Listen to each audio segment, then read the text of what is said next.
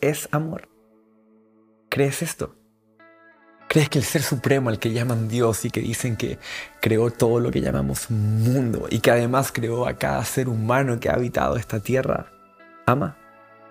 ¿Crees que ese Dios, que ese amor se relaciona contigo? ¿Crees que ese amor te está impactando en este preciso momento? ¿Crees que eres parte de ese amor?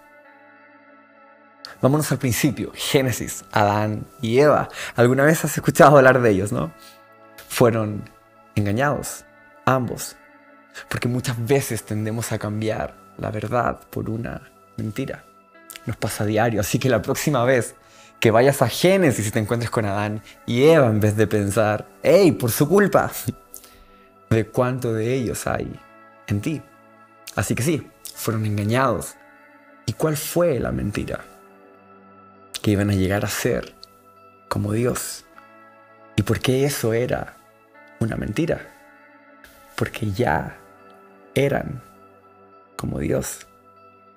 Y creó Dios al hombre a su imagen, en otras palabras. Y Dios creó al hombre como Él.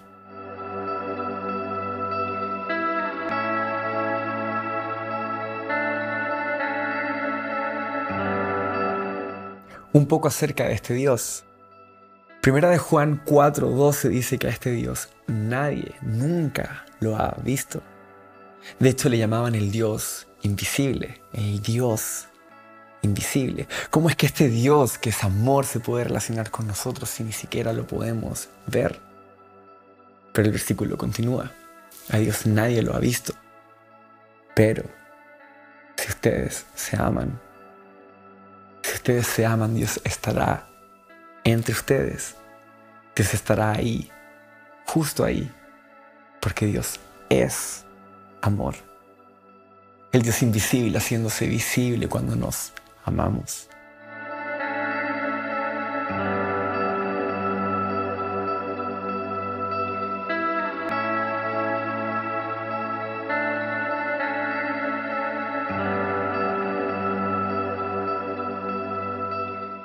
¿Dónde crees que está Dios?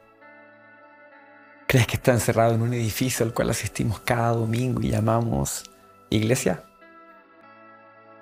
La verdad es que Dios está cuando alimentamos al pobre, cuando somos hospitalarios con el extranjero, cuando compartimos la mesa con otros, cuando damos, cuando defendemos a otros, cuando los ayudamos, cuando vemos la necesidad en otros y los amamos, ahí está Dios. Ahí lo vemos. Cuando aman a otra persona, me aman a mí. Dios es amor y tú fuiste creado como Dios, por lo tanto tú fuiste creado para amar. Sí. Fuiste creado para amar a todos, así como Dios ama a todos. ¿Te has dado cuenta que la expresión la luz del mundo se usa para describir a Cristo en Juan 8:12, pero que también Jesús la aplica para describirnos a nosotros. En Mateo 5:14, ustedes son la luz del mundo. Yo soy la luz del mundo y ustedes son la luz del mundo. Prácticamente lo que Dios está diciendo acá es lo que yo estoy haciendo en el mundo lo estoy haciendo a través de ustedes. ¿Y qué es lo que Dios está haciendo? Dios está amando porque Dios es amor. Y está amando a través de ti. Así que fuiste creado para amar a otros. Y Dios creó a esos otros como Él. ¿Cómo los ves? ¿Cómo los tratas?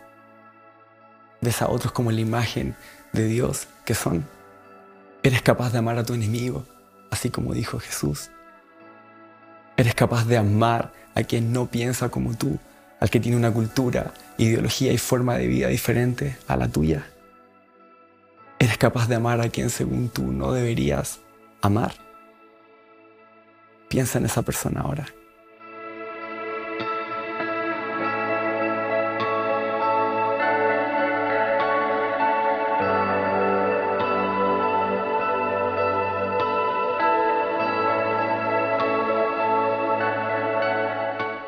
Ya la tienes.